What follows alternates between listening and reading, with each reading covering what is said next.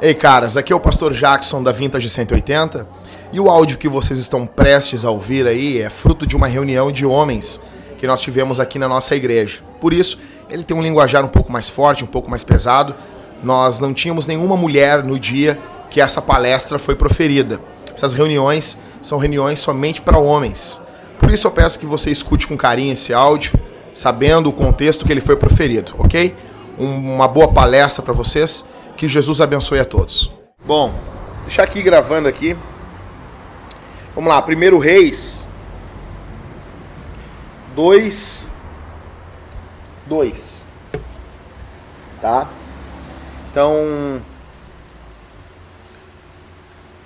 vamos lá.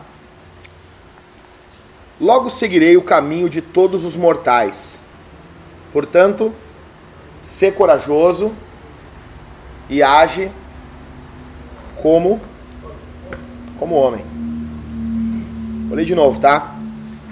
Logo seguirei o caminho de todos os mortais. Portanto, sê corajoso e age como homem.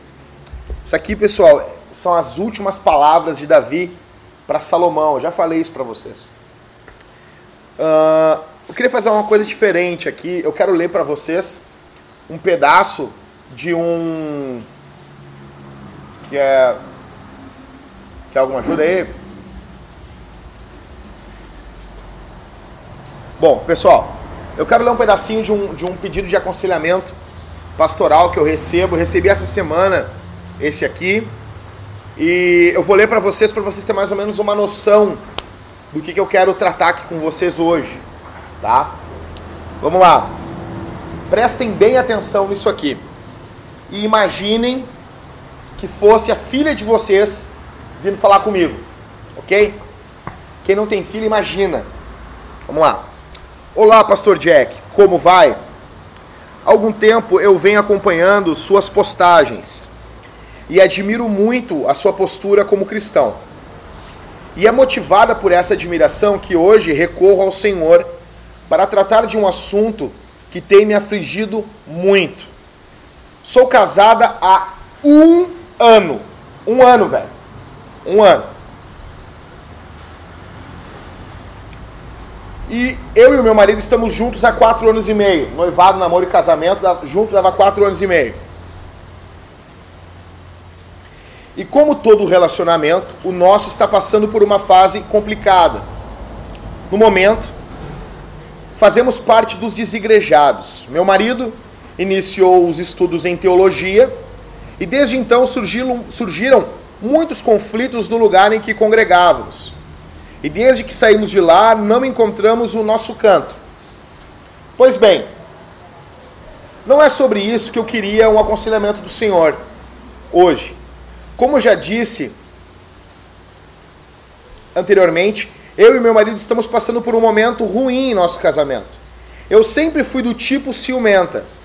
E desde que estamos juntos, eu luto muito para ser controlada e não dar uma de louca. Mas há algo em meu marido que me deixa muito incomodada. Lá vai. Ele sempre curte fotos de mulheres de biquíni com um decote nada modesto à mostra, mulheres que ficam que tiram foto de corpo inteiro sem vergonha de mostrar suas curvas.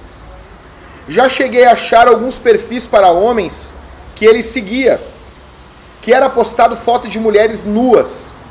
E esse é um ponto de briga entre nós. Porque sempre que posso, eu entro para verificar o que ele faz nas redes sociais assim como eu deixo ele no total, na total liberdade de fazer o contrário. Acontece que mesmo eu sabendo a senha dele, ele odeia que eu, que eu vá fuçar as redes sociais dele. Já conversei com ele a respeito, disse que isso é uma coisa que me incomoda muito vê-lo curtir certas fotos. Não que eu ande de saia comprida e não mostre a cara na rua, mas eu sei muito bem como uma mulher de respeito e casada deve se portar, assim como cuido com as fotos que eu posto na minha rede social. Já ele não liga. Em uma de nossas discussões, ele chegou a trocar as senhas dele. Já falou em divórcio. Pois segundo ele eu sou louca de ficar olhando tudo que ele faz. E ainda muito, ainda mais um ponto que me deixa triste. Dobrem a atenção de vocês agora. E ainda mais um ponto que me deixa triste e para baixo. Quanto ao que me referi acima, ele vive mencionando que tem fantasias de fazer sexo a três. Eu, ele e mais uma mulher. Até volta e meia ele vive escutando sertanojos que falam a respeito. Essa, essa menina, ela tem menos de 20 anos. Ela diz assim: Eu me sinto um lixo. Penso em tudo que eu estou fazendo enquanto mulher. E me pergunto onde eu estou errando. Preciso de um conselho, pastor. Estou sem saber o que fazer. Se eu estou fazendo certo ou não de ver o que ele faz nas redes sociais e tudo mais. Desculpa meu desabafo, pastor, mas infelizmente eu não tenho a quem recorrer no momento. E pensei que talvez o Senhor poderia me aconselhar. Deus abençoe. Velho, eu não sei como que vocês ficam ao ouvir, ao ler algo dessa natureza. Eu não sei como que fica o interior de vocês ao ouvir uma história dessa. Eu não vou mostrar o rosto da menina para preservar ela. Ela não é aqui do estado. Aí tu olha o rostinho dela, velho. Ela tem uma, ela tem uma, uma filha.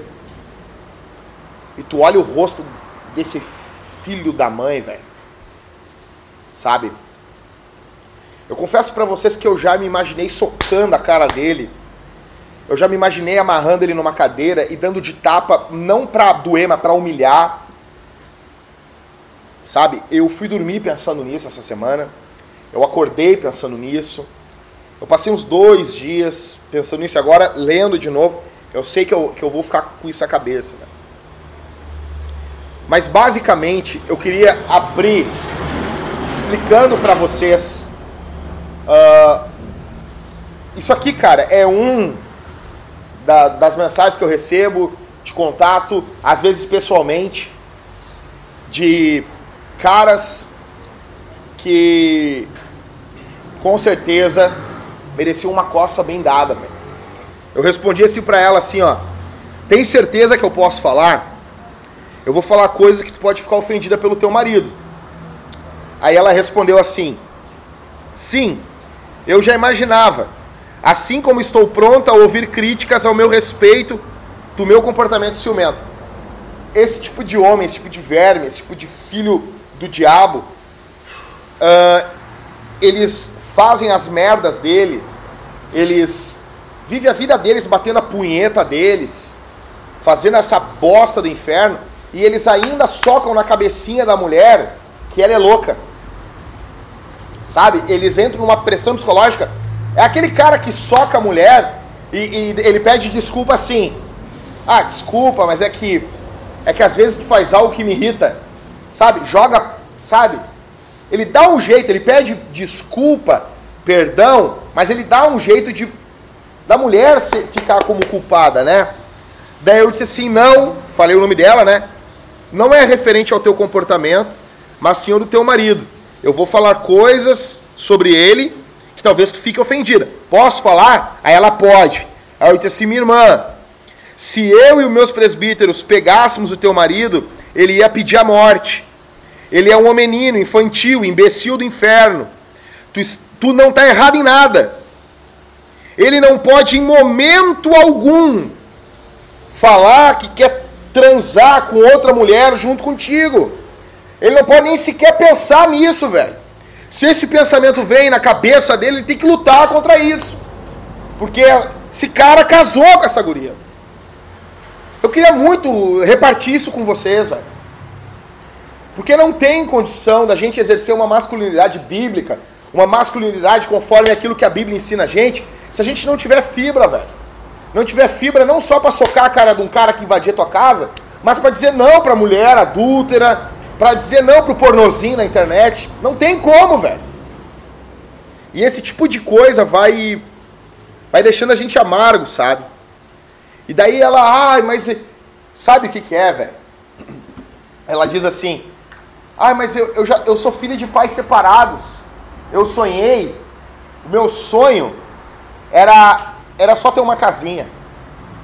Velho, a maior parte das mulheres, o sonho da maioria das mulheres é ter um maridinho, ter uma casinha e ter um filhinho. Isso aí, velho. Isso aí. Elas não brincaram a infância inteira de boneca? Não era isso? Tinha a guriazinha lá, pequenininha.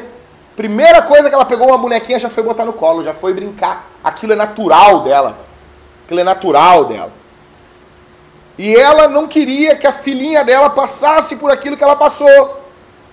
E aí ela conheceu um cara que esse cara disse que ia ser fiel a ela esse cara disse que ia amar ela, esse cara disse que ia cuidar dela, esse cara na frente de um padre, de um pastor, do diabo, ele disse que ele ia pegar e ia se responsabilizar por ela, mas chegou na hora, o que ele fez? Se esse cara tá propondo isso, eu não contei isso pra essa guria pra poupar ela, velho. Se esse cara tá propondo isso pra ela, ele já traiu ela há muito tempo, velho. E o que me dói, velho, é que a gente tem igrejas hoje, igreja de viado, igreja de um bando de puto. Mas é verdade, cara. Tu vai num culto desses aí, tu vê esse cara dançando com lenço e coisa. Tem que chegar alguém lá e dar uns berros, dar um tapa no vídeo, cara, vamos parar com isso, velho. Por isso que essas igrejas vão se feminilizando, vão se feminilizando, e a gente tem o quê? Uns homenzinhos fraquinhos, que são fracos na igreja e são fracos pro pecado também, cara.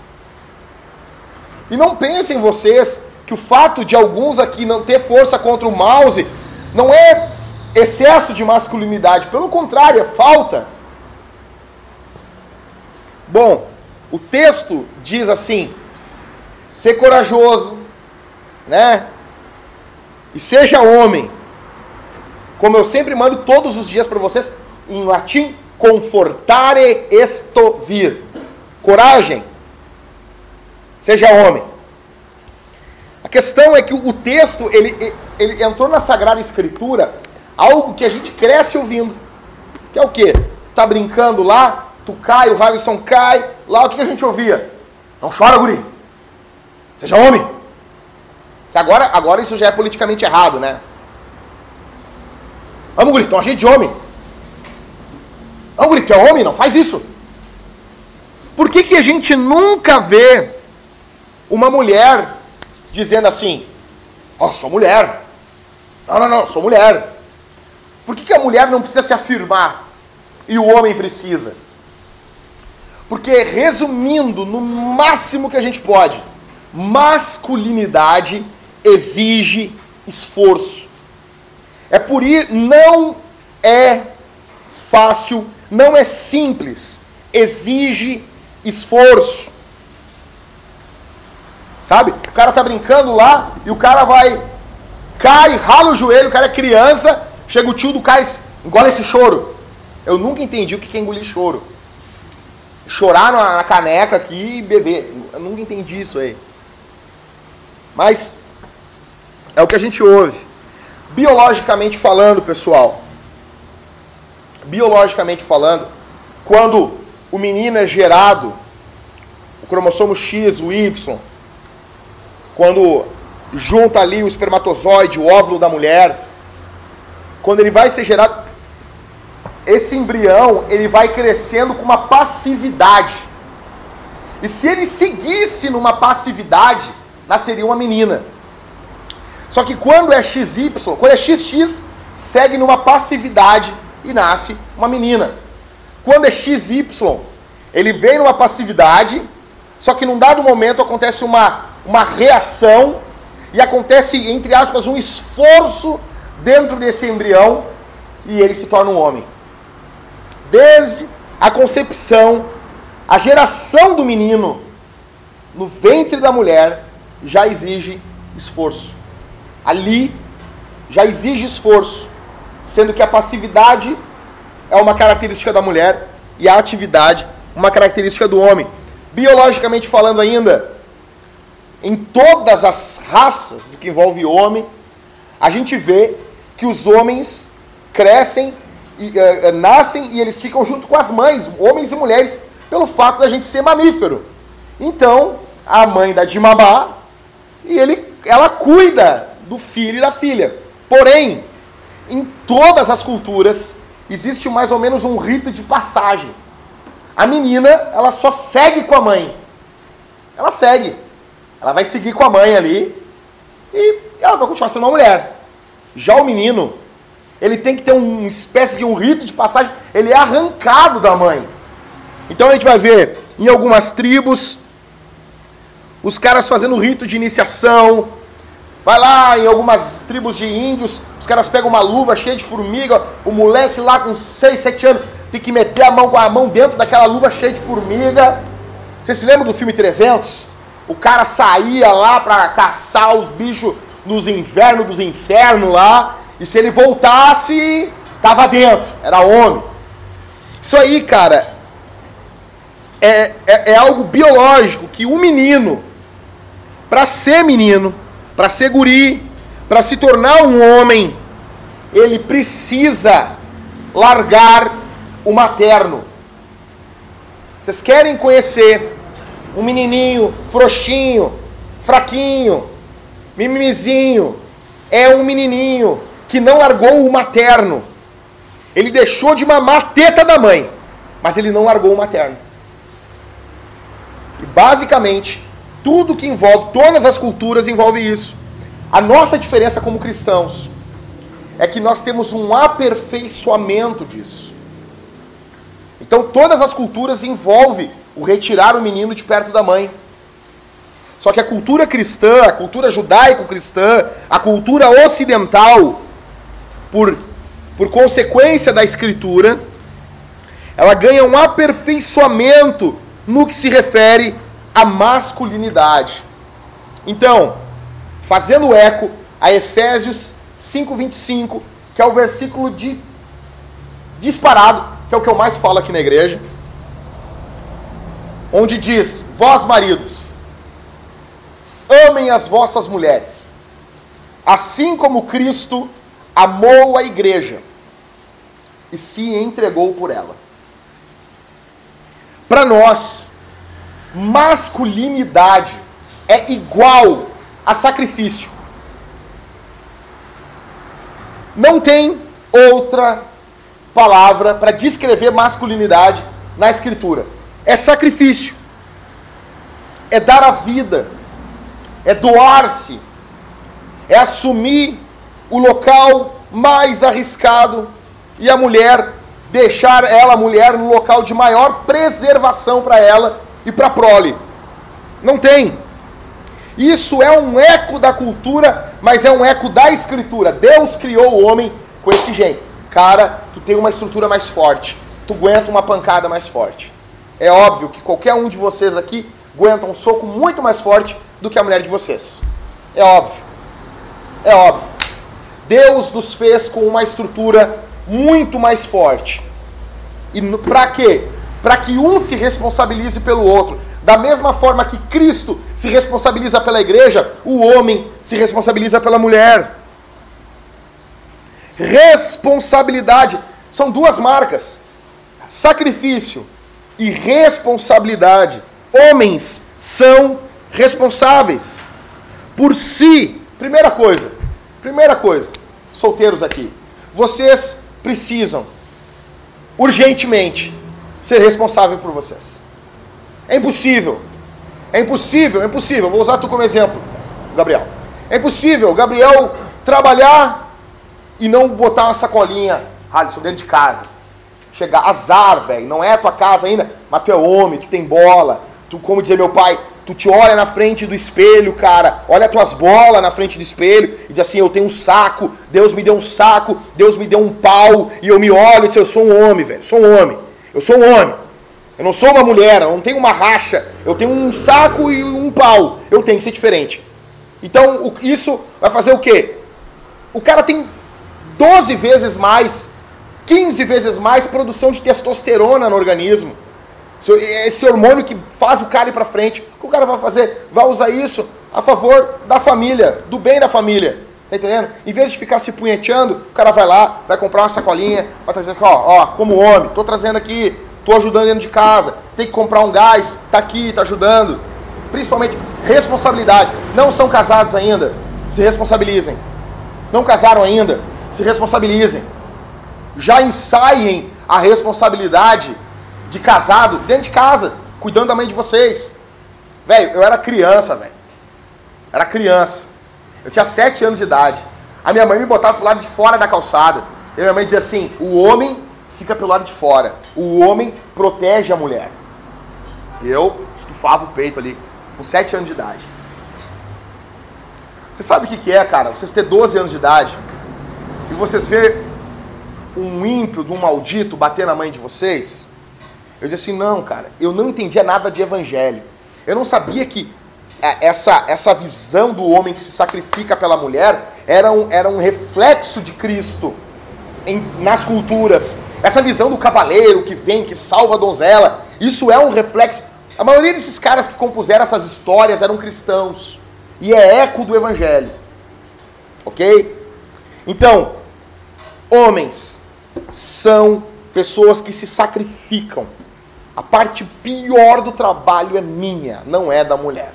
Segundo lugar, eles são responsáveis, primeiro, por si. Os caras estão aí de solteiro, tem que pagar as contas de vocês a mãe de vocês não pode pagar. Uh, ah, mãe, ah, compra para mim meu desodorante. Não, isso é vocês. Vocês cuidam, vocês se sustentam. Ainda que estão morando ainda debaixo da casa da mãe de vocês, mas vocês têm honradez. São responsáveis por si. Depois, vocês se responsabilizam pelos mais fracos, por pessoas mais simples, por pessoas que precisam de ajuda, por pessoas que precisam de acolhimento. Depois, depois, depois, vocês se responsabilizam pela mãe de vocês. Porque a gente sabe, velho, que se a mãe e o pai de vocês não morrer, vocês terão que limpar a bunda do pai de vocês, da mãe de vocês.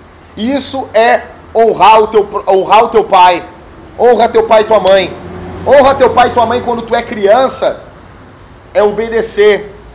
Quando tu é adulto, é tu respeitar. E quando eles são velhos, é tu cuidar. Depois disso, vocês se responsabilizam por uma mulher. E eu botei aqui grande, uma mulher. Uma mulher. Não existe homem que vive flertando. Eu quero dizer uma coisa para vocês, velho. Flerte é algo demoníaco. A não ser que vocês sejam solteiros e estejam flertando com uma guria. Até aí é tranquilo. Não vem me dizer que eu tô flertando, tá flertando com um guri, velho. Aí é complicado. Então, agora, eu sei de casado, velho. O cara chegou pra mim, o cara é obreiro da igreja. O cara chegou pra mim e tinha uma guria no trabalho dele, que a guria era sem vergonha. Mas sabe que ele me contou, Ralice? Ele contou que ele, ô oh, Jackson, eu tava lá no serviço, obreiro, presbítero de uma igreja. Aí, ah, eu fiquei cuidando ela, só pra ver qual é que é. E eu fiquei encarando, e ela ficou me encarando, e eu fiquei encarando, ela ficou, cara casado, um filho, dois filhos. Eu fiquei olhando assim. Foi tão grosseiro que eu não tive nem reação. Eu era guri na época. Mas foi uma coisa que marcou minha vida. O cara era líder de jovens. Imagina botar um lobo desse para liderar a juventude da igreja. Ficar de olho nas guriazinhas da igreja. Então. Não, cara. Não. Isso. Isso. Isso. Não. O homem mesmo, ele passa a se responsabilizar então por uma mulher. E ele não vê o casamento. Ainda assim que o homem tem a tesão, que o homem tem a vontade de fazer sexo, que se foi bom. É, cara, vou dizer para vocês que são solteiros aqui, sexo é muito bom, velho. É, é bom pra caramba, velho. Não, é, é uma benção. Lê cantares lá, velho. Vocês vão ver lá. Eu não vou pregar cantares aqui na igreja aqui. É fera demais. É muito bom, velho. Não tem, não tem. Velho, é, é benção. É coisa bem boa. É pro casado. Quer pegar, quer ter um orgasmo? Quer, quer ter um orgasminho de 6 segundos ali? Quer ter um orgasminho? Quer revirar os olhinhos? Como dizia uma, uma, uma, a minha mãe, quer dar um sorriso? É, o orgasmo é um sorriso. Quer dar um sorriso? Casa com uma mulher, velho. Trabalha o dia inteiro. Manda mensagem pra ela durante o dia, chega em casa, velho. Ó, tu vai estar à noite, velho. Mas então o homem se responsabiliza por uma mulher. E, velho, e, e, casamento não é só sexo. Eu vou contar um caso pra vocês. Meu casamento, cara, primeiro ano de casado. Nós tínhamos meses de casado. Aí a mulher caiu doente, cara. Ela tava com, com um problema de hipertireoidismo. E o batimento cardíaco dela, quando ela tava deitada na cama, tava em 157 batimentos, batimentos por minuto. Se ele fizesse sexo com a minha mulher, eu matava ela, tá ligado? Nós ficamos três meses sem ter relação sexual, velho. E ela emagreceu, tipo, uns 20 quilos. Ela foi com 40 e poucos quilos na época. O pessoal de uma igreja muito querida dizia que eu não comprava as coisas para ela comer dentro de casa. Foi a época que ela mais comeu, cara. Comia de tudo, velho. Por quê? Porque casamento não é só isso. Casamento envolve responsabilidade, cara. E eu me lembro quando, quando, a, quando eu falei com a minha mãe, minha mãe disse por telefone, ó, oh, a Thalita pode morrer. Qualquer momento ela pode ter uma parada cardíaca e morrer, porque está muito acelerado. Ela fez um tratamento com, com medicina nuclear. Eu me lembro que eu, eu comecei a chorar, velho. Disse, meu Deus, a minha mulher, cara. Ah, eu comecei a me lembrar da nossa época de namoro, da nossa época de noivado, os nossos sonhos, nosso casamento. Fazia meses que a gente estava casado, velho. Então, o homem, ele se responsabiliza por ele. A escritura mostra essas duas características. Jesus é o homem perfeito. Quando Deus foi se encarnar, quando Deus foi se fazer carne, foi se fazer ser humano, ele não se fez uma mulher, ele se fez um homem. Já identificando e mostrando que, a, que a, o sacrifício e a responsabilidade é a marca do masculino. Então, ele se responsabiliza daí por uma mulher. Ele cuida, ele namora, ele noiva, ele vai casar com essa mulher, ele vai honrar essa mulher. Ele vai honrar ela financeiramente, ele vai honrar ela fisicamente, ele nunca vai dar um tapa na cara dela. Ele vai honrar ela emocionalmente, ele vai honrar ela espiritualmente, ele vai ser um líder dentro da casa dele. E não adianta, cara, e não adianta. A gente pode ser uns leão na rua, mas a gente não tem calma para abrir a escritura dentro de casa, ler a escritura para a mulher, orar, botar a mão na cabeça dela, falar em voz audível, obrigado, Senhor, porque a minha mulher é assim. Porque a gente tem muita voz para falar as coisas ruins, velho. E é todo dia tem que ser isso. Renovar isso. Parar, parar tudo. Meu amor, vamos orar junto aqui. Ele se responsabiliza, ele é o pastor da casa. Depois, ele se responsabiliza pela igreja. Porque a gente não pode ter uma igreja forte com homens fracos. Não dá. É impossível, velho. E depois, ele passa a se responsabilizar pela sociedade. E quando a gente fala sociedade, parece que está algo distante. Quando eu falo o termo cidade, parece que é algo distante, parece que não tem mudança. Tem. Tanto tem mudança que o estado que a cidade está hoje é porque nós tivemos homens fracos. A gente está lotado de gente fazendo a maldade hoje no mundo, fazendo, fazendo trabalhando para o mal hoje. Nós precisamos, velho, ressuscitar, ressurgir a figura do homem honrado na sociedade, cara. É impossível. É impossível nós alcançarmos a cidade sem homens fortes numa igreja. A causa das mortes das igrejas, igrejas acabando, igrejas fechando, é porque alguns homens que lideravam a igreja não conseguiram manter a braguilha das suas calças fechadas. E as igrejas foram destruídas. Então, responsabilidade por si, pelos mais fracos, por uma mulher, por uma mulher. E eu não quero saber aqui, cara, qual é o problema que está passando no teu casamento, velho. Tá? Se a tua mulher não tiver te ameaçando com uma arma na mão, velho, não tem desculpa para acabar o casamento. E falou em divórcio, é guri. É guri, é verme. É verme. O cara que fala em divórcio de casa é verme. É verme, não presta.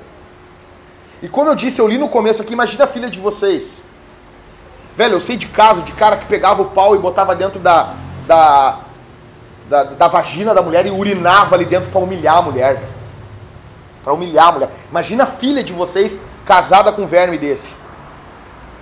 Qual foi meu conselho para essa irmã aqui? Disse, minha irmã, foge. Foge foge.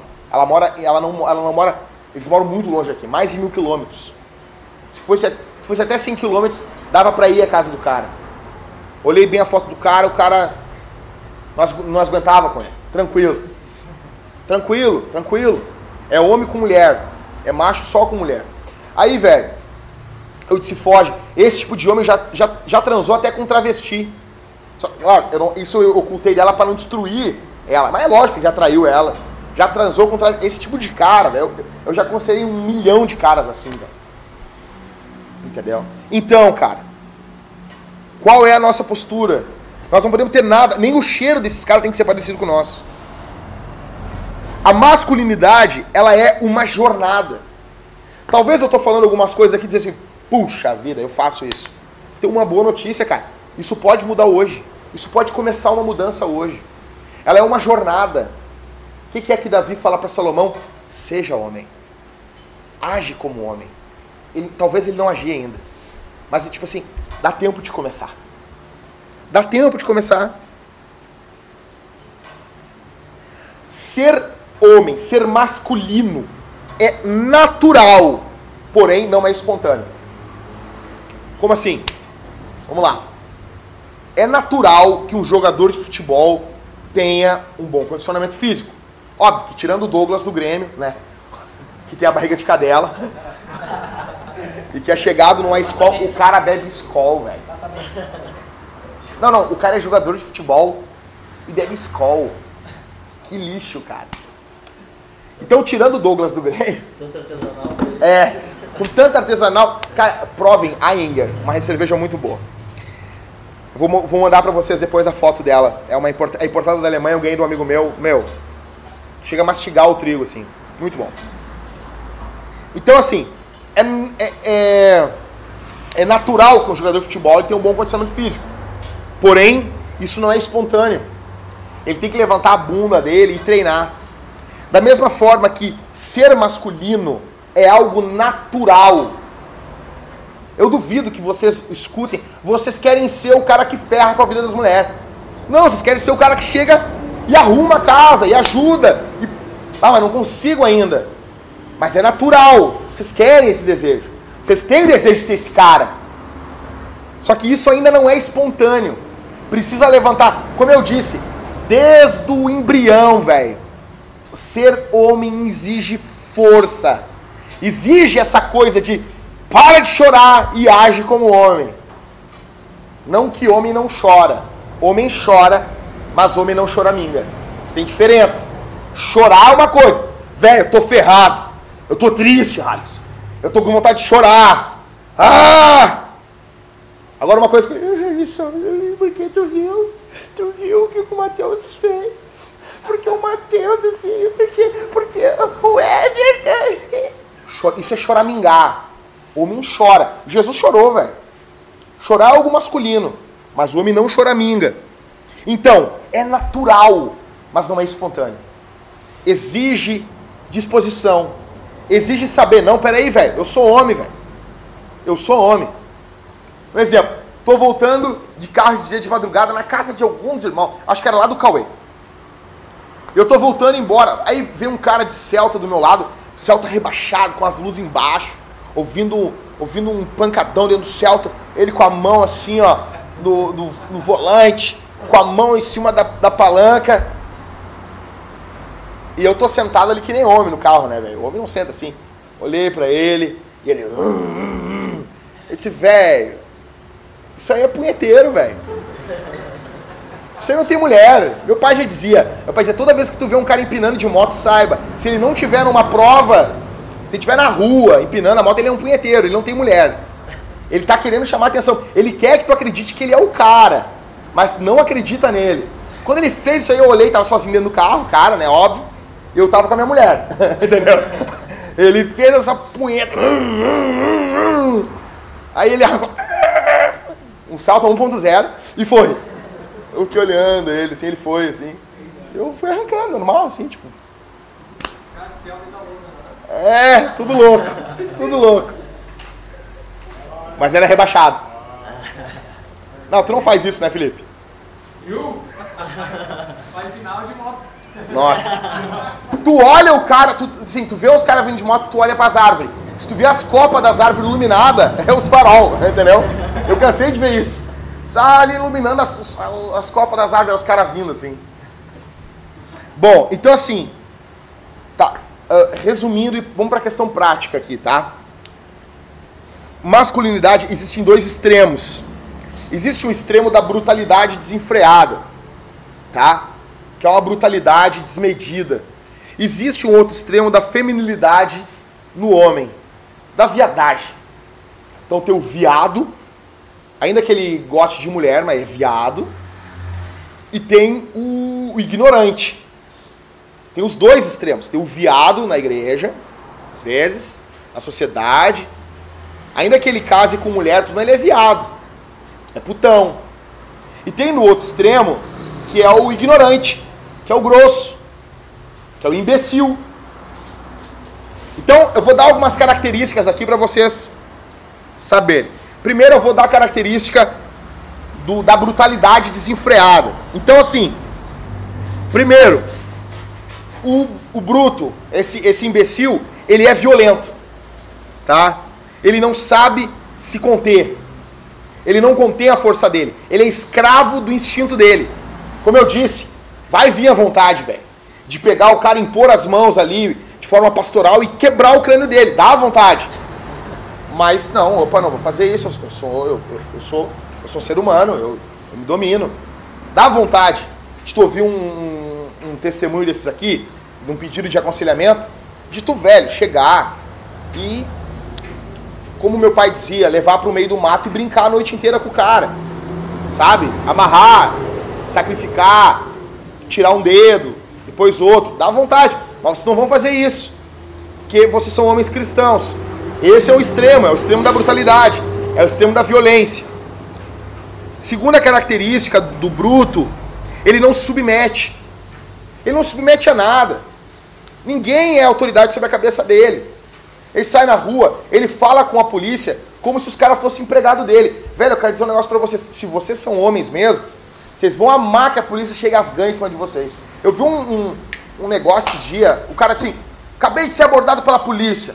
Abordagem perfeita. Os caras chegaram gritando, metendo terror, pedindo identidade. Daí quando eu mostrei, me identifiquei, os caras viram que eu era um cidadão de bem, eu agradeci eles. Obrigado, seu polícia. Esse é o teu trabalho mesmo. Me sinto protegido com, com uma atitude dessa.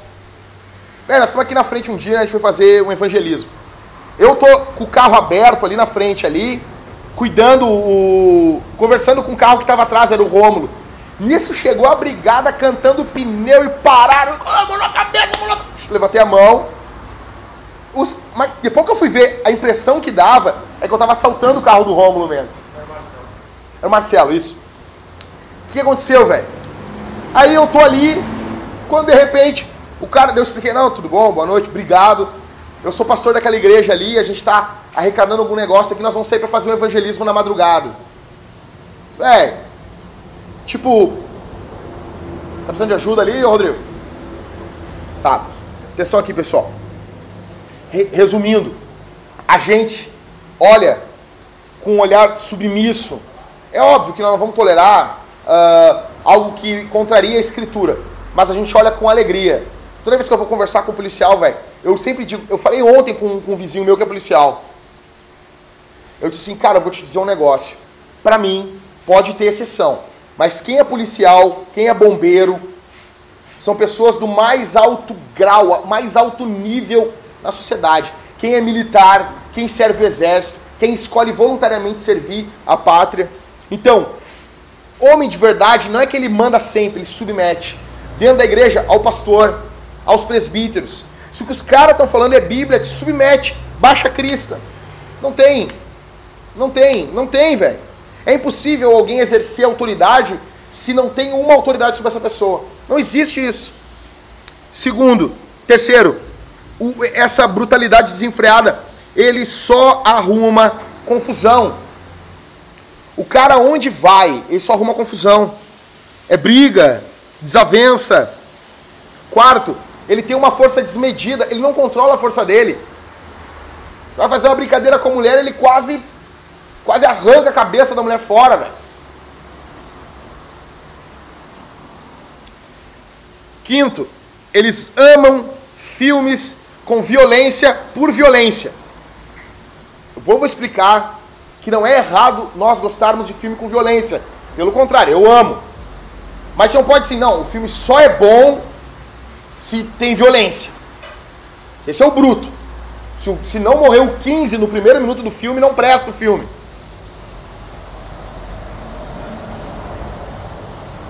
Eles são brutos com as mulheres e os mais fracos. O cara, ele acha que ser homem é falar de forma ignorante com a esposa, falar de forma ignorante com os, com os mais novos, é ser um imbecil. Eles são relaxados, os caras não tomam banho. Velho, o que eu já fui chamado, os caras dizem assim, a mulher diz, pastor, por favor, fala com meu marido, pede para ele tomar banho. Sério, velho. Sério. Então é brutalidade. Não, homem não gosta de tomar banho, entendeu? Relaxado. Ele tem uma disciplina rígida e sem nenhuma sensibilidade aos anseios da mulher. Ou seja, ele tem uma disciplina rígida. Não, isso aqui é para ser desse jeito. Ele tem uma disciplina, isso não pode mudar, isso não pode acontecer, não pode mudar um tio daquilo que eu fiz. Esse é o bruto. Aí a mulher, ah, amor, vamos fazer tal coisa. Não. Eu já decidi que será assim. Uma disciplina rígida, né? Esse é o bruto imbecil. Esse cara também, ele nunca senta para aprender. Ele tá sempre certo. Ele sempre. Cara, eu vou falar o termo, tá só nós aqui, só os homens aqui. Ele é o que o mundo chama hoje de fodão. Ele é o cara. Ele é o cara. O tico dele é o maior. Ele joga melhor futebol. Entendeu? Ele é o cara. Quando ele cantava as mulheres. Um exemplo desse é o Caio Fábio. Quando o Caio Fábio vai contar que ele. Que bah, que eu tinha as mulherzinhas. Ele trovava todo mundo. Ele pegava todo mundo. Ele comia todo mundo. Ele, quando jogava futebol, ele era o que fazia mais gol. Ele era melhor que Pelé, melhor que Neymar. Sabe? Ele nunca senta para aprender. Esse cara também ele tem um excesso de confiança. Ou seja, se ele está na barca, a barca tá, tá bem. Você se lembra disso aí? Tá comigo, tá com Deus. Você se lembra disso aí? Não, não, tia. Tá comigo, tá com Deus. Um verme. Aí tem um outro extremo. Primeiro, ele é uma mariquinha. Uma bicha. Uma bichinha. Ele olha pro Bruto e diz, eu não sou assim. Claro que não, velho. Aqui não, tu é puto, cara. Tu é viado. E fica um negócio nas igrejas que a pessoa não pode dizer pro cara.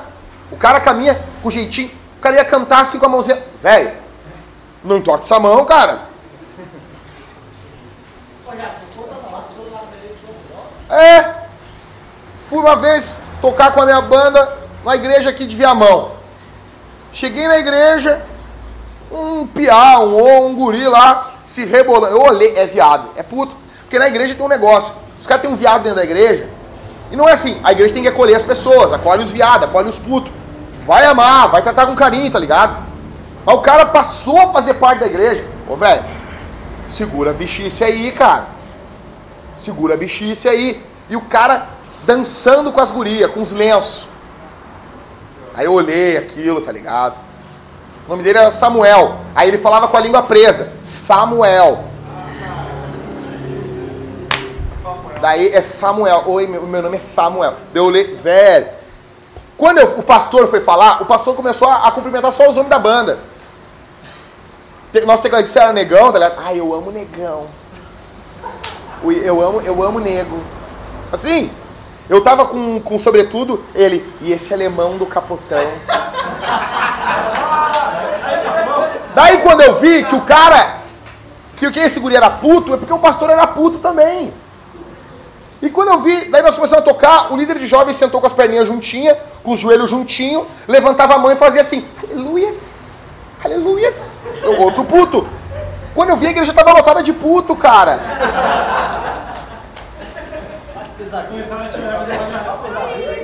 Sério? Aí outro dia a gente está ajudando a igreja no, no, no galera do beneficente lá, comendo lá. O cara chegou, abraçou um amigo meu e disse: Come, come, come.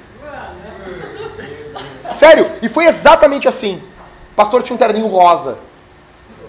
Cara, cara, sério, igreja, igreja é um ambiente onde os caras estão vendo que o cara é viado. Os caras não falam nada. Aí ainda dão, ainda dão, dão coisas de mulher pro cara fazer ainda. Sabe? Volto a dizer, nós temos que ser uma igreja que acolhe. Vai vir pessoas uh, transexuais, as pessoas têm que ser acolhidas, têm que ser amadas. Eu estou me referindo ao cara que se diz cristão, velho. Eu não estou me referindo a um visitante. Eu não estou me referindo. Esses caras são bem-vindos. Os caras têm que ser amados e cuidado. Eu estou me falando do assim, o cara que é crente. O cara agindo que nem puto, que nem viado. Então, como primeira coisa, ele é mariquinha. Aí ele olha o bruto lá, o cara é violento, é um outro imbecil. Mas ele diz, eu não sou assim, né? Aí, esse cara aqui, o, o outro, o outro quer ter autoridade em tudo. Já esse aqui não tem autoridade em nada. Em nada, em nada, em nada, em nada. O outro quer comandar tudo. Esse foge da responsabilidade. Velho, eu preciso que tu cuide disso. Homens que estão aqui, uma igreja para ir para frente, vocês precisam de cuidar de algumas áreas dentro da igreja. Preciso, Everton, que tu cuide disso. Feito? Feito, deixa pra mim, velho. Deixa pra mim. Ricardo, preciso que tu cuide disso, ok? Posso descansar? Pode descansar, velho. Vai cair o mundo. Como eu disse pra vocês, pode acontecer o que acontecer. Tem pregação domingo, velho. Porque eu peguei essa responsabilidade dentro da igreja, eu sou homem que nem vocês, essa responsabilidade é minha. Você tem que ter essa mesma responsabilidade. Não, eu cuido disso, velho. E vai ter. E vai acontecer. Já esse aqui não. Ele não assume responsabilidade, ele foge. Ele não tem força para nada. Ele não tem força para nada, velho. Ele não tem força para nada. Nada, nada, nada. Tudo que envolve força, tudo que envolve disposição, esse cara foge. Esse cara ama filme feminino. Ele ama, cara. Deixa eu botar aqui no, no silencioso aqui que eu esqueci. Esse cara ama filme feminino. Ele, cara, tipo, ah, porque, pô, diz um filme aí feminino aí, velho. Crepúsculo, crepúsculo. Não, o Titanic até que tem uma, uma atitude masculina do cara. Mas não consigo nem pronunciar.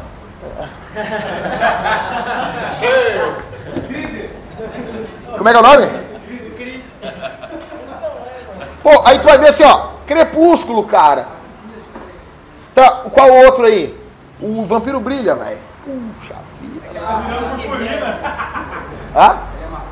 Uma fada, meu. É a fada do dente. Então assim, tu vai ver o cara assim. Ah, mas o Bruto ali, ele só vê filme com muita morte. Eu gosto. Ah, velho. O cara só gosta de séries de, de menininha, tá ligado? De guriazinha. Guia de viado. Não assistam vídeo. Pô, se o cara sabe a diferença de Beyoncé e Rihanna, o cara é viado. Tô brincando, isso foi brincadeira. Não, brincadeira, brincadeira. É, pra mim é tudo uma coisa só. Justin Bieber também, mesma coisa. É. Não, isso é brincadeira. Sei que tem uns caras que tem mais ouvido pra essas coisas aí, eu acho estranho, mas. Bom. o outro, o outro lá, o Bruto, ele assume a frente em tudo. Ele quer estar na frente de tudo. Já esse aqui, ele não assume a frente em nada. Tipo, velho, tem que fazer tal coisa. Nós estamos lá buscar uns negócios, cuida das mulheres aqui, velho. É desde pequeno, cara. Tava o Rômulo aqui, o, o guri dele, eu disse, velho, tu fica aqui com, com não sei com outro irmão aqui e cuida das mulheres aqui. E ele, tá, tá bom, eu cuido das mulheres. Isso aí, cara. Esse cara aqui não se posiciona nunca. Nunca. E ele também não faz nada porque ele tem medo de errar. Ele é indeciso. Ele parece a, a, a guria do crepúsculo. Ai, ai, ai, ai, ai. Não, eu vi, o primeiro eu vi, daí eu vi que era de viado. Sim, eu vi, eu disse, não é muito viado isso aí. Aí a gente tem esses dois extremos: o bruto, o imbecil, o chauvinista, e do outro extremo, o viado, o puto. O cristão, velho, ele tá exatamente numa posição de tensão. Então, primeiro, ele não é bruto e nem marica, ele é corajoso e defensor. Cristão, ele é corajoso. Segundo, ele se submete com honradez. Ele, ele sabe que existe honra na autoridade. Ele, ele não se submete como uma marica. Ai, tudo que tu mandar eu vou fazer. Não. Ele se submete, cara, com honradez. Ele tem honra na submissão. Tu fala com ele, tipo assim, cara, eu preciso que tu execute isso aqui. Faz isso aqui, cara. Meu, pode contar comigo. Ele vai falar firme contigo. E ele pegou uma, uma, uma algo para fazer e ele vai fazer, velho. Ele vai fazer.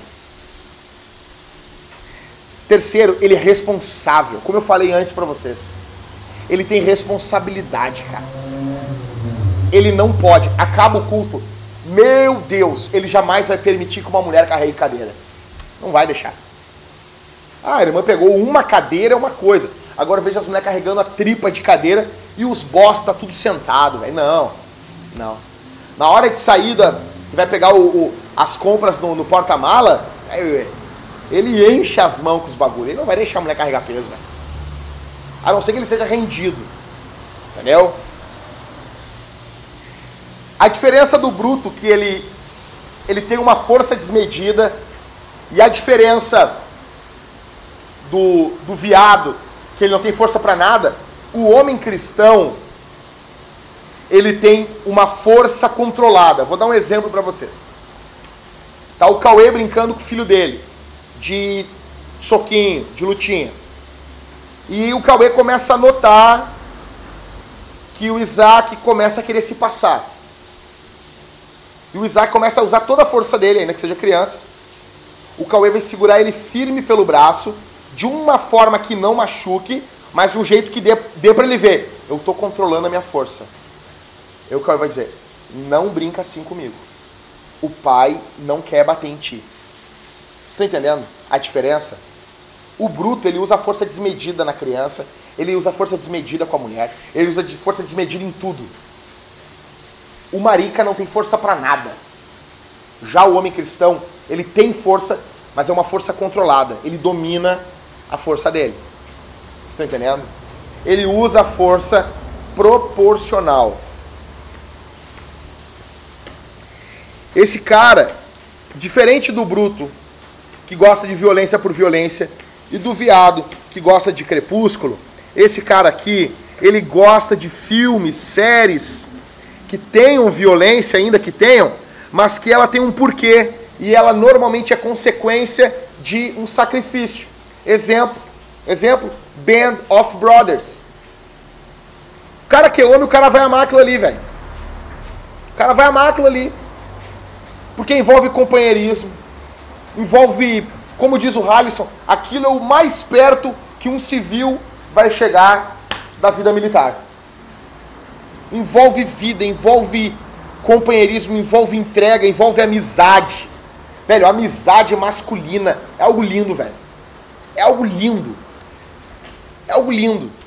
E é algo, cara, o próprio Jesus chega para os discípulos e diz: Eu chamo, não chamo vocês mais de servo, chamo vocês de amigos. Isso, isso é. Não tinha apostoliza ali, era apóstolo. Não tinha apostila. Era, eram, eram brothers, velho. Eram amigos. Esses caras são viris. Eles não são metrosexuais. Deixa eu explicar um negócio para vocês aqui.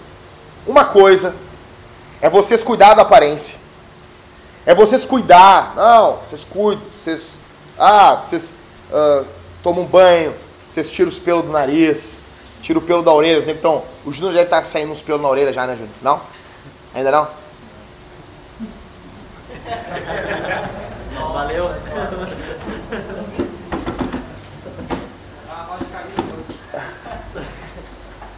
Uma coisa é vocês, como eu disse, vocês cuidar da aparência, vocês dar uma parada na barba, não deixar ela crescer esgruvinhada. Isso é uma coisa. Outra coisa é vocês serem apaixonados por vocês. Vou explicar um negócio para vocês aqui bem, bem básico. O homem, os guris que estão aqui, que não são casados ainda, o homem chega em cima da mulher, velho. A mulher tem uma sedução ativa na passividade. O homem chega, o homem vai. O metrosexual ele quer ser admirado como uma mulher. Ele age, meu. Ele, ele é viciado no espelho. Homem ama esporte, homem ama cuidar do corpo. Isso, isso é masculino. Agora, o metrosexual é um homem que é viciado nele, que é apaixonado por ele. Quando acontece isso, ele não se sacrifica mais e, consequentemente, ele não se responsabiliza mais. Logo, ele abandona as duas principais características da masculinidade. Então, metrosexuais não são homens, ou são homens que têm uma masculinidade pervertida. Com isso, eu não estou dizendo que vocês vão ter que se cuidar. Tipo, pô, uh, cuidar do cabelo de vocês, uh, cuidar aí, tipo, pô, o Matheus aí tira os pelos do, dos dedão do pé. Isso é uma coisa, velho, entendeu? Isso é uma coisa. Não, tem gente que tem uns pelos nos dedos do pé, velho. Parece uns demônios saindo do dedo do pé, assim. Já viram isso aí? Tipo, meu, parece que é um monte de unha saindo, é os pelos do cara, entendeu? Isso é uma coisa. Então isso é bom, isso é saudável. Se cuidar. Nosso amigo Ivan ali se cuida, né, Ivan? Isso é bonito, não, isso é bonito. Isso é bonito. Agora, vocês têm um cara. O cara parece. Velho, o cara. O cara. Ai, eu compro essa esponja porque essa esponja é pro meu tipo de pele. O cara que sabe escolher esponja pro tipo de pele dele, velho tem esponja pra, pra, pra tirar o, o couro, tá ligado? O cara pega e passa uma esponja pra pegar e tirar assim as cascas, o cascão, assim, trabalhou em obra, pega uma esponja, uma esponja para limpar a pele. Agora, eu fiquei sabendo que tem tipos de esponja e que tem homens que sabem, para minha pele, a melhor tipo de esponja para esfoliação é essa aqui. Não dá, velho. Daí não dá. Daí não dá. Tá entendendo? É o tipo de cara que faz xixi, não mija. Ele faz xixi. Então, outra característica do cara, ele é disciplinado, velho. Ele bota um alvo na vida. Não, eu vou fazer isso aqui, cara. E ele vai até o final. Velho, vocês viram no grupo da igreja, mais um homem saiu da igreja. Mais um homem foi embora. Daí o cara me chamou no bate-papo, disse: Ah, não sei o que, Jackson pô, não sei o que, eu disse, velho, fica tranquilo, Magrão. Tu é só mais um. Jeito pastoral de falar, né? Falei assim com o cara. Tu é só mais um que abandonou a igreja. A igreja, cara, igreja é vida comunitária, meu. É um cuidar do outro, é um amar o outro, é um doar a vida por outro, velho. É fincar o bagulho aqui na, no quintal de Porto Alegre e dizer assim, ô oh, tô aqui contigo, velho. Vou envelhecer do teu lado, meus filhos vão te chamar de tio e os teus filhos vão me chamar de tio. E, velho, é isso aí. Mais um, não, não dá. Não dá, é muita, não dá, é muita coisa pra minha cabeça. Eu tenho outras coisas. Velho, abraço. Vai com Jesus. Ah, não vai ficar bravo? Não, cara, não vou. É só mais um. Só mais um menino. Ele é disciplinado. Outra coisa, ele é proativo. Velho, homem, homem, de verdade, ele pergunta, tá precisando de alguma coisa? Tá precisando de algo? Ô, legal, quer ajuda em alguma coisa. Sabe? Quantas vezes o negócio chega já quer alguma coisa? Tá precisando de alguma coisa, cara. Entende? Proatividade. Ele é determinado, esse cara. Não é uma determinação desgraçada. Não. Ele tem uma determinação saudável. Tipo, velho, a mulher tá do lado dele. Quem aqui de vocês viu o encontro explosivo com o Tom Cruise e a Cameron Diaz? O cara tá pendurado de cabeça para baixo. Eu vou tirar nós aqui, eu vou tirar nós aqui. Aquela cena é fantástica, tipo, o cara tá todo ferrado ali, tá ligado? Mas ele, tipo, ele tá assim, todo, todo ensanguentado. Ele olha pra ela assim, e ela, ela meio chapada, né? Ela passa o fio todo chapado. Aí ele diz assim, eu vou tirar nós daqui, eu vou tirar nós daqui. Quem é que se lembra do, do The Walking Dead? Eu acho que é, duas temporadas para trás, é a quarta ou a terceira, não me lembro que é do terminal, que eles chegam no terminal ali, vocês se lembram? Sim, não, é o início da quinta, né? Final da quarta e início da quinta. Se lembre disso aqui. Sempre- Não, pô, não dá pra ser spoiler, né, meu? É, é antigo, velho. É que nem o cara falar, pô, spoiler do Band of Brothers. Pô, Segunda Guerra, meu. Não tem mais spoiler disso. então, assim, ó. Aí, o, o Rick Greens, ele tá com as mãos amarradas pra trás. E daí, velho, o cara tá com a arma ali, com a, com a, com a faca na mão, uma arma na outra. Eles vão matar, porque eles eram canibal, né? Daí, fala a tua última palavra aí. Daí o Rick Greens assim, ele olha pra ele, ele tá todo ferrado ali, velho. Ele olha pra ele e diz assim: Eu vou sair daqui e eu vou te matar com essa espada aí. Eu disse pra Thalita naquela hora assim: Esse cara é homem. Porque não importa a situação que ele tá. Ele, ele- não, eu vou fazer isso aí, velho. Tipo, humanamente, quem olha aquilo, não, tem como aquilo acontecer. Tipo, eu vou fazer isso aí, velho. Eu vou fazer. E eu vou sair daqui. O cara, o cara lidera aquele bando de, de bosta ali, velho, o tempo inteiro. E qual é a marca do Rick Greens? É responsabilidade e sacrifício. É aquilo ali. E ele tem um, um, um baita de um brother do lado dele que é o Daryl, né? Que todo líder precisa de um cara fera do lado dele. E ele tem um Daryl do lado dele. E ele é um cara que o quê? Ele se sacrifica pelo, pelos outros. E ele se responsabiliza. É o cara que mais ferra, meu. Que mais ferrou.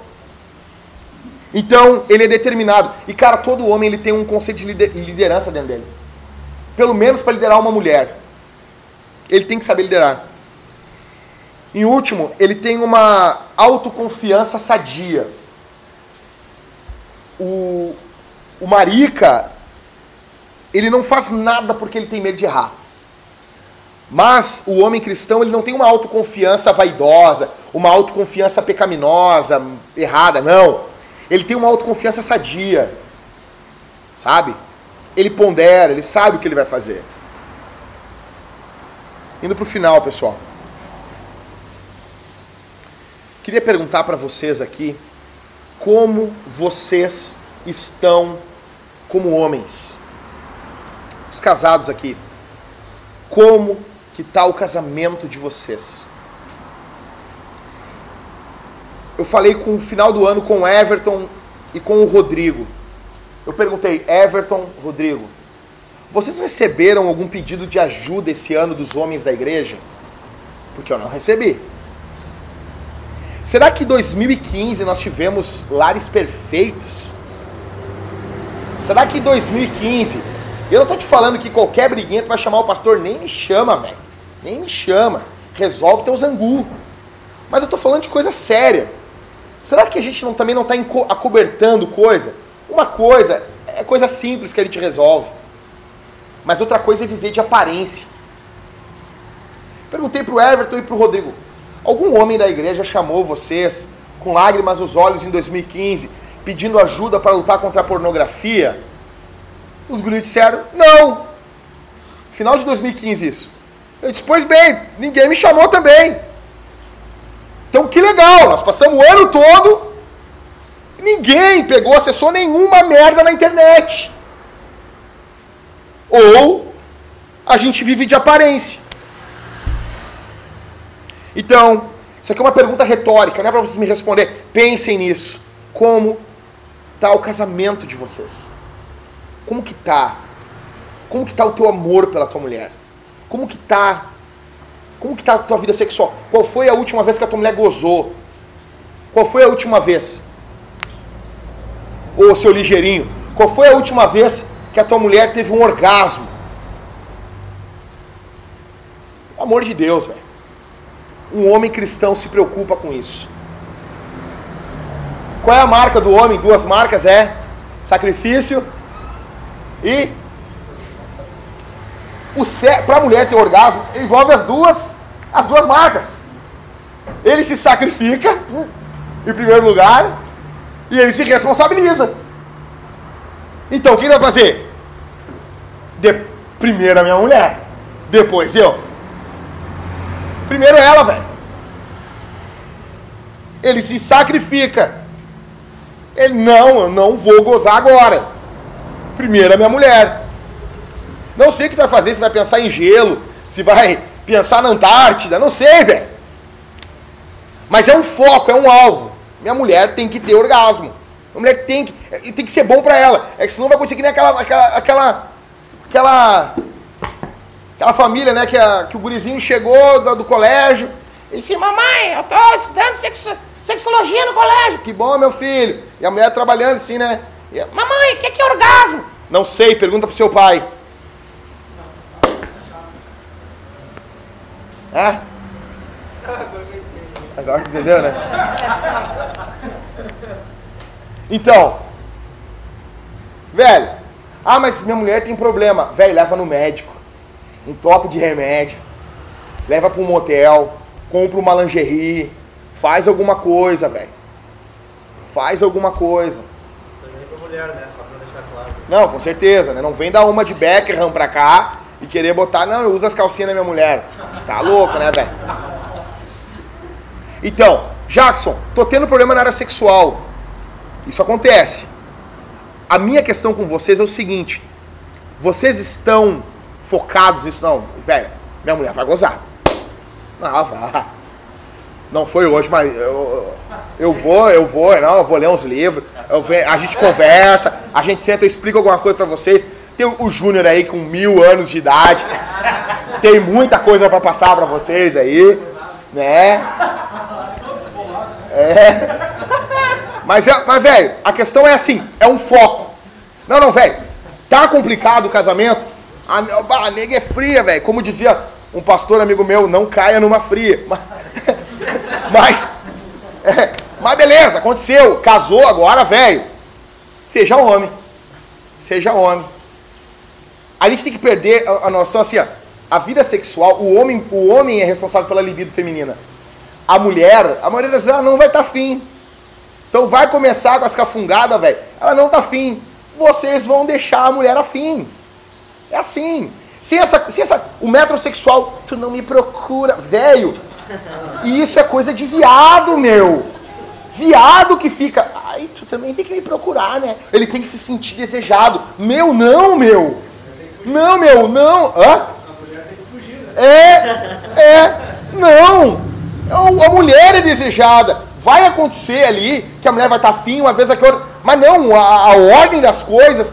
Meu, como eu disse, o cara tem 12, 15, alguns 20 vezes mais testosterona que a mulher, meu. Que é o hormônio ali do, da liga do bagulho. Aí tu quer que a nega tenha a mesma vontade que tu? Não tem, velho. Tu é o provedor da casa. É, cara, faz. Velho, não sei, trata bem durante o dia, elogia. Velho, e ó, de noite cai pra dentro, meu. Taça de vinho, ó, ó, vinho é uma coisa abençoada por Deus. Leiam a escritura que vai dizer: te alegra com a tua mulher, bebe vinho com ela. Pô, Salomão manda. Salomão falava que bebia vinho no, no umbigo da, da, da mulher dele, velho. O cara botava o Kama Sutra no chinelo, velho. O cara botava o Kama Sutra no chinelo, velho. Tá entendendo? Olha a linguagem de cantares. Quando a mulher diz assim: O meu amado botou a mão na minha fresta. Sério? É Bíblia, velho. É Bíblia. Ah, o, ó, o sexo oral em cantares. O, como é que ela fala assim, ó? O, o fruto do meu amado é doce ao meu paladar. Isso é linguagem sexual, cara. Tá entendendo? Então, velho, se esforcem. Se esforcem. Se esforcem. É isso aí, cara. Como eu disse, sacrifício e responsabilidade. Isso na sociedade, isso na igreja, isso na família, isso no sexo. Sacrifica, velho. Já tá louco pra dar um sorriso, né? Já tá louco pra pegar e ir pros finalmente.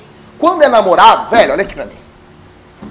O cara é namorado, o cara sova a guria. O cara sova, sova, sova.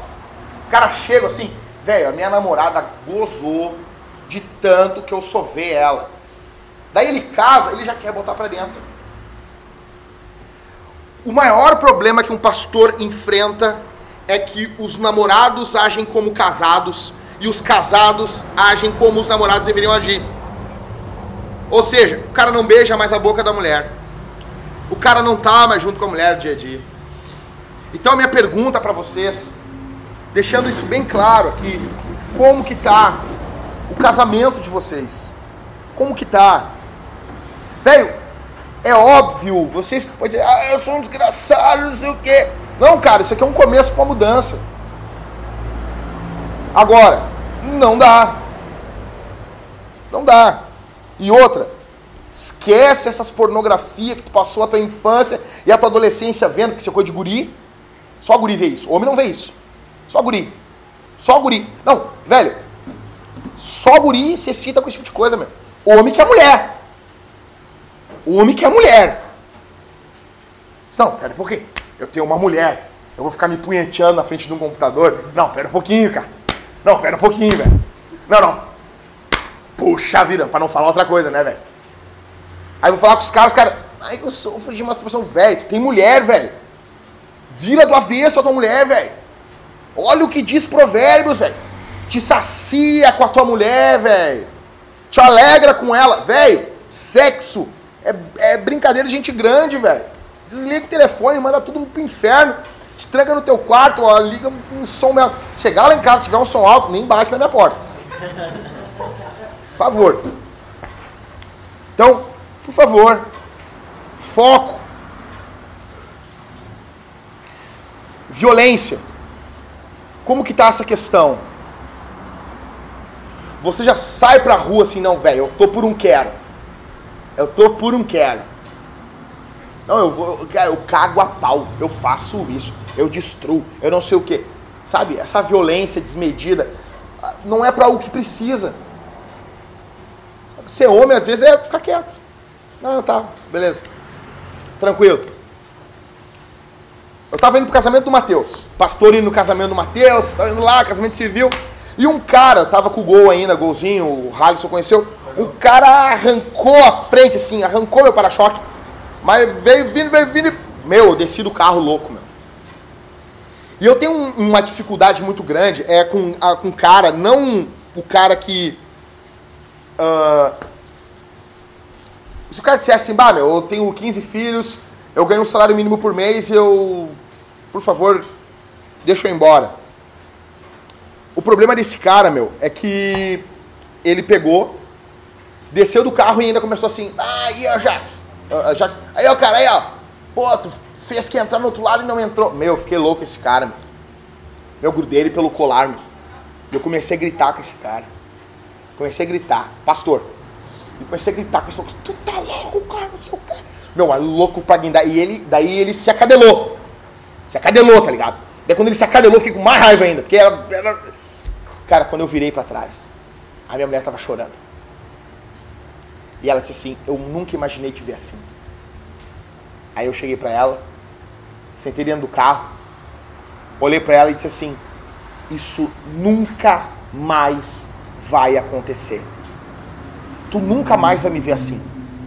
Me perdoa. Me perdoa. Não, porque aqui não tem Superman, velho. Me perdoa. Me perdoa. E ela, nervosa. Isso ele tem uma arma. Me perdoa. Me perdoa. Eu fui idiota. Eu fui imbecil. Aí vocês não imaginam. Quando eu liguei para casa do cara e falei com a mulher para pegar o dinheiro para ele pagar meu carro, a mulher do cara era cega. Eu nem tinha dito quem eu era ainda. E, e ah, eu queria falar com fulano. Não, moça, é que eu sou esposa dele, mas eu sou cega, eu não tenho como anotar. Velho, ele pensa de um cara que se sentiu um lixo. Eu não sei nem o que esse cara tava pensando quando saiu de casa. Devia estar com a cabeça a mil, o cara casado com uma mulher cega. Talvez o cara até crente, tá cuidando da mulher dele, tá amando a mulher dele e eu gritando, gritando o cara pelo, pelo colarinho, velho. Eu disse, meu Deus, eu não quero mais fazer nunca mais isso. Isso é coisa de idiota, isso é coisa de imbecil. Deus, eu não sou isso, Deus. Eu sou tua imagem. Eu me, eu me lembro, cara, de 1 Coríntios capítulo 11, quando a Bíblia diz assim: homens são a glória de Deus e a mulher é a glória do homem. Meu, eu tenho que, eu tenho que conduzir, eu tenho que resplandecer Deus para minha mulher. Jesus jamais faria isso na frente da igreja. Desde então, eu tô limpo. Desde então, eu tô limpo. Tenho conseguido vencer. Ah, ah. Então, brutalidade desmedida. Outro extremo, feminilidade. O cara chegou agora semana e disse assim: Sabe o que, que é, Jackson? Fala, tia. É que não é fácil ser homem, né? Começou a chorar assim. Mas vai botar uma cueca, um animal. Te apruma. Ô meu, tem que ser homem. Falei, velho, tem que ser homem, cara. Tem que agir que nem homem, velho. Os caras chegam na frente das. Porque é assim, velho. Na frente das mulheres, eles querem cagar a lei. Cara que chegou pra guria aqui da igreja. Não, se tu acabar comigo, tu tem que sair do estado. Eu disse pra ele assim, magrão, se eu conto isso pros homens da igreja, meu, eles vão te moer no meio, velho. Eles vão te moer, tu, não, tu tá louco, tu vai vir na nossa igreja ameaçar a mulher, meu. Tu não sabe onde tá entrando, vai no comando vermelho, é mais fácil, cara. Tu tá louco tu entrar aqui na igreja e querer ameaçar a mulher, meu. Então, feminilidade roubada. Homem chora. Chora, vocês vão chorar, velho. E homem de verdade chora. Tem que ser muito macho para chorar. Agora o homem não choraminga. Minha pergunta para vocês: vocês peitam e encaram a fraqueza de vocês? Vocês querem amar mais a esposa de vocês depois de hoje? Você quer assim, não, eu quero amar minha mulher, cara. Eu quero me doar pela minha mulher. Eu quero ser homem, velho. Eu quero assim que os meus filhos, como o, o Felipe estava contando, quando ele vai orar em casa, ele bota o filho dele no colo dele. E eles oram juntos. Ele bota a mão na cabeça da mulher dele como proteção. Ele é o pastor da casa.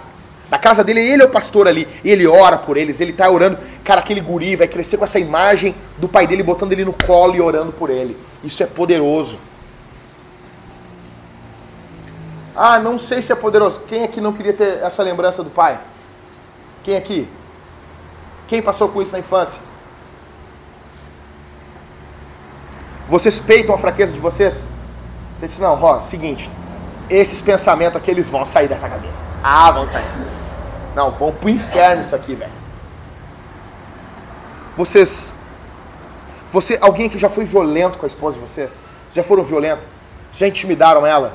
Já chegaram na cara, botaram a cara na cara dela, assim, que nem um imbecil, assim, só porque tu tem mais força física? E peitou ela assim, assim, encarou ela? Isso é coisa de imundo, isso é coisa de lixo. Você já traiu a sua mulher? Já? Já, a tua mulher não sabe. Minha última pergunta é: quem você é aqui essa noite? Uma farsa, uma piada, um viado, um bruto ou um homem de Deus?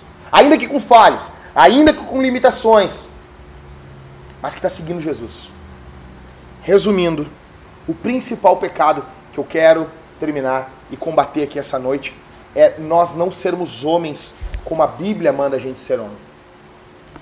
Uma boa notícia, pessoal, é que Jesus morreu por esse pecado na cruz. Olha aqui para mim. Jesus foi à cruz para que a nossa masculinidade fosse restaurada. Então talvez vocês estão assim, velho, minha vida tá uma merda. Minha vida tá uma merda, gente. Tem solução. Jesus morreu na cruz. E ele se responsabilizou por vocês. Ele se responsabilizou. Ele se sacrificou por vocês e por mim. Ele se responsabilizou por mim. Tem solução, tem saída, tem perdão, tem graça para os homens também. Tem, tem, tem abraço, tem afago. Sabe? Aos pés de Jesus é o é momento do homem onde o homem chora, onde o homem confessa seus pecados. E o Espírito Santo pode transformar vocês aqui essa noite. Pode mudar, pode dar um start, pode chegar em casa do teu jeito brutão, dizer assim, ó oh, meu amor, eu quero te pedir perdão. Eu não tenho sido o homem que eu quero ser, mas eu vou ser ainda. Eu ainda vou, vou ratear, vou, volta e pede perdão. Pede perdão, velho. Pede perdão pra tua mulher. Te explode. É como se tu tivesse sentado e tu fosse um guri. Às vezes, há um tempo atrás eu alterei a voz com a minha mulher. Aí eu alterei a voz com ela e disse, velho, não acredito que eu fiz isso. E ela se assustou assim. Porque mulher é assim, velho. Mulher, mulher é mais frágil. Aí ela se assustou. Sentei ela no, no sofá. Senta um pouquinho aqui comigo, amor. Eu sou imbecil. Me perdoa. Me perdoa porque eu teria a voz contigo. Tá entendendo? Porque se tá o Tyson aqui, eu não ia alterar a voz com ele. Eu não ia. Eu, eu sou imbecil. Mas eu quero ser um homem de verdade. E Jesus não altera a voz para a igreja. Jesus ama a igreja. Jesus se doa pela igreja. Eu quero me doar por ti. Pedi perdão chorando. Cara, eu alterei a voz para ela. Alterei. Falei grosso. Cara, ontem no nosso culto familiar, a minha esposa, eu não sei se a mulher de vocês tem isso, a minha mulher, ela pensa em um milhão de coisas ao mesmo tempo. A mente dela, ela tá pensando em Jesus, tá pensando no Genésio, tá pensando nas irmãs da igreja, do, do, das festas de aniversário. Ela, meu, a mente da minha mulher é uma loucura. Nós estávamos no culto, velho. E a gente faz um pedaço devocional, uma, uma leitura bíblica, um pedaço devocional dentro do culto, para ficar meditando aquilo durante o dia. E ela puxou um outro assunto. Quando ela puxou um outro assunto dentro do culto, eu disse: Amor, por favor, amor. E eu não falei alto, falei assim, falei baixo. Por favor, amor. Pô, se no culto não consegue meditar nas coisas de Deus, imagina depois durante o dia, amor. Isso aqui é para tu meditar durante o dia. Se nem no culto tu consegue prestar atenção, ela já encheu os olhos d'água. Ah, ela se assustou, sabe? Eu disse, me perdoa, mano. Ah, me perdoa. Me perdoa, mano. Me perdoa. Porque às vezes, o jeito que eu vou falar com o Everton, o jeito que eu vou falar com o Christopher, que vocês vão falar comigo, a gente aguenta mais a pancada, meu. Mas isso é bíblico. A, a Pedro vai falar que a mulher é o vaso mais frágil. Então, a mulher está sendo acostumada a ser tratada bem, a ser cuidada, e de repente tu dá um esporro na mulher, ela se assusta. Eu pedi perdão. E a melhor forma de lidar com a mulher é com encorajamento. É encorajar ela. Meu amor, que bom que tu está lendo a Bíblia. Que bom que tu está lendo esse livro. Que bom que tu tá, largou um pouquinho as novelas, tá lendo mais. Tô muito feliz. Eu tô muito empolgado vendo tu cuidando dessas coisas. E tu vai encorajando a tua mulher. Ok? Boa notícia, Jesus morreu por nós. Jesus morreu para fazer a gente parecido com ele. O final de Efésios capítulo 4, que os obreiros equipam a igreja, é para que nós tenhamos a estatura de Cristo. Nós sejamos parecidos com Jesus. E o Espírito Santo pode começar uma transformação na vida de vocês aqui essa noite. Em último, que nós precisamos de homens para sermos missionais. Uma igreja sem homens não faz missão. Nós só vamos começar uma mudança nesse bairro, uma mudança nas nossas famílias, quando nós assumirmos uma postura dentro de casa, velho. Bom, isso aqui resumiu tudo que eu falei, os dois tipos de masculinidade. Olha aqui, pessoal. Vamos só orar agora. Vocês viram os dois tipos? O bruto, que é a forma como os islâmicos estão agindo na Europa, que é o extremo chauvinista, desse cara uh, que usa a brutalidade de forma para oprimir a mulher, é um tipo. E o outro tipo é os viados. As mulheres foram estupradas, o que, que os europeus fizeram? Botaram saia e saíram para protestar. Eles querem protestar usando saia, velho. São os dois extremos. Somente um homem honrado para se posicionar no meio e arrumar essa merda toda aí. Vamos orar, pessoal. Peço que vocês fechem os olhos. Pai. Pai nosso que estás no céu, santificado seja o teu nome. Venha a nós o vosso reino, seja feita a vossa vontade, assim na terra como no céu. O pão nosso de cada dia nos dá hoje. Perdoa as nossas ofensas, assim como nós perdoamos quem nos tem ofendido, e não nos deixe cair em tentação, mas livra-nos do mal, pois teu é o reino, o poder e a glória para tudo sempre. Senhor, nós repartimos aqui uma palavra, a tua santa escritura, com os homens aqui da Vintage. A primeira reunião do Cavalo Branco 2.0. Te pedimos que o Senhor venha estar nos tornando cada vez mais fortes, homens de fibra, para estarmos engajados na nossa igreja engajados nas nossas famílias, engajados na nossa sociedade, engajados em sermos homens. Ainda que somos pecadores, falhos, limitados, eu peço que o Senhor nos ajude, que o Senhor nos auxilie para que possamos ser homens mais próximos de Jesus. Que Jesus seja o modelo, que Jesus seja o alvo, que Jesus seja aquele a quem devemos imitar. Um homem de fibra, um homem que se responsabilizou, um homem que se sacrificou pela igreja. Onde estaríamos nós, Senhor, se não fosse o Senhor? Portanto, eu peço que o Senhor ajude meus irmãos que estão aqui, os homens que aqui estão. Ó Deus, guie eles, faça deles homens ainda que temos dificuldades, ainda que temos pecados, mas que haja desejo, que haja disposição, que haja vontade, que eles cheguem nas suas casas hoje e eles abracem suas esposas e digam que a amam.